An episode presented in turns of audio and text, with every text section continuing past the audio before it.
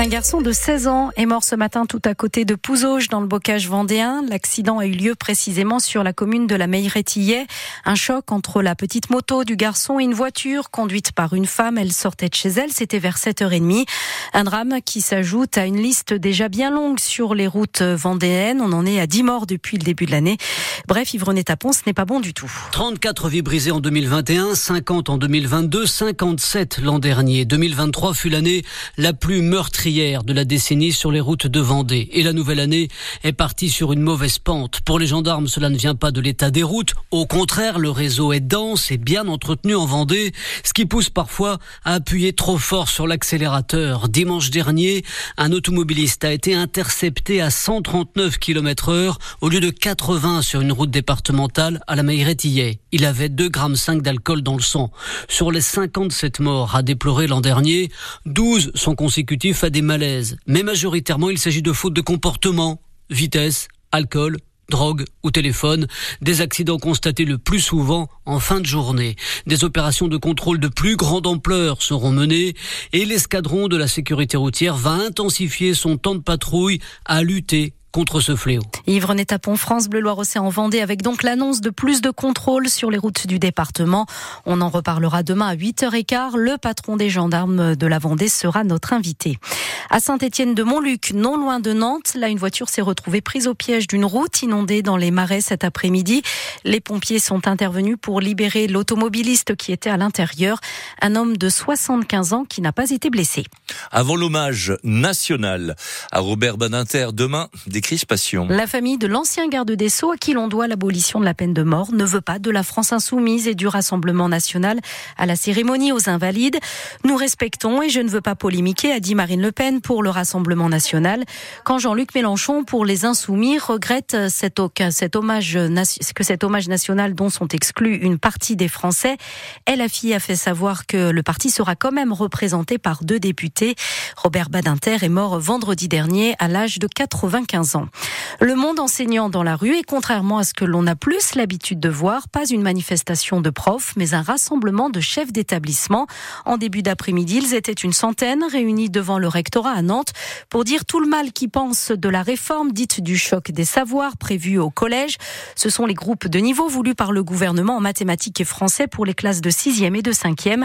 Fabienne Dubourg est secrétaire académique adjointe du syndicat SNPDEN UNSA et proviseur du lycée La Herdrie à Basse-Goulaine. Cette réforme heurte nos convictions profondes et nos valeurs surtout. Parce que nous sommes contre le tri des élèves et on veut nous imposer une réforme qui n'est pas efficace, qui trie les élèves dès l'entrée en sixième. Mais pourquoi vous dites qu'elle n'est pas efficace? Alors les textes scientifiques montrent que les groupes de niveau, c'est vrai que sur l'idée on pourrait se dire, ben, on prend euh, des petits groupes pour s'occuper des élèves en difficulté, on avance avec les autres. En fait, euh, il est prouvé que euh, le fait de mettre les élèves plus faibles ensemble sur un temps long les démotive encore plus, joue sur leur estime d'eux-mêmes et en fait ils progressent encore moins. Donc euh, c'est tout l'effet inverse de ce qu'on voudrait. Par contre, mettre des moyens supplémentaires pour s'occuper des élèves faibles, nous ça on est d'accord, mais pas dans ces conditions. Fabienne Dubourg du syndicat national des personnels de direction de l'éducation nationale avec Anne Bertrand. C'est la poste du centre-ville de Nantes et depuis hier, l'établissement Nantes-Bretagne est touché par un mouvement de grève avec des tournées qui ne sont pas effectuées, 31 sur 36 selon la direction et donc du courrier qui n'est pas distribué. Les agents grévistes protestent contre une sanction prise contre l'un de leurs collègues. La CGT évoque une quarantaine de grévistes et indique que la grève est reconduite demain. La circulation des TER entre Nantes, Cholet et Nantes-Clisson-les-Sables-d'Olonne est interrompu depuis environ une heure. Un passage à niveau est tombé en panne à Clisson. Les barrières ne se lèvent plus. Des techniciens sont sur place et le trafic devrait reprendre dans les minutes qui viennent. Encore une enseigne de l'habillement amenée à disparaître. Cette marque, c'est Burton of London qui vient d'être mise en liquidation judiciaire. Elle emploie 200 personnes en France. Il pourrait y avoir des reprises de boutiques, mais pas de l'ensemble des magasins. Le comédien Alain Dorval est décédé la nuit dernière à l'âge de 77 ans. Vous ne connaissiez peut-être pas son nom mais sa grave, sa voix grave et rocailleuse, bien évidemment que vous allez la reconnaître. C'est aussi le père de la ministre Aurore Berger, mais donc Alain Dorval est surtout connu pour être la voix française de Sylvester Stallone. Jean-Jacques, vous qui êtes le monsieur cinéma, on est dans quel film? Bah là c'est Rocky, Rocky le Balboa, voilà. le allez, grand. Allez, un autre test. Cette mission est terminée, Rambo, tu as compris? Cette mission est terminée. Et là, c'est la voix de John.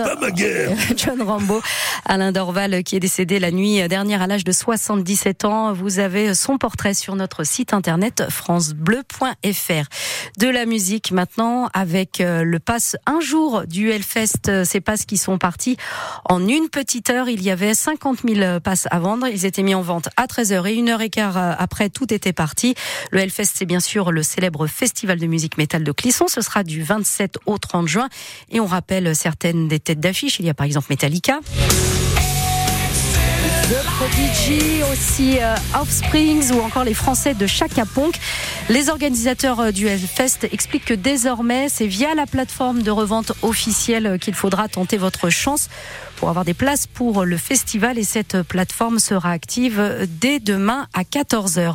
Un peu de sport aussi avec du handball ce soir et le H qui retrouve la Coupe d'Europe avec un déplacement en Allemagne à Hanovre, c'est d'ici trois quarts d'heure.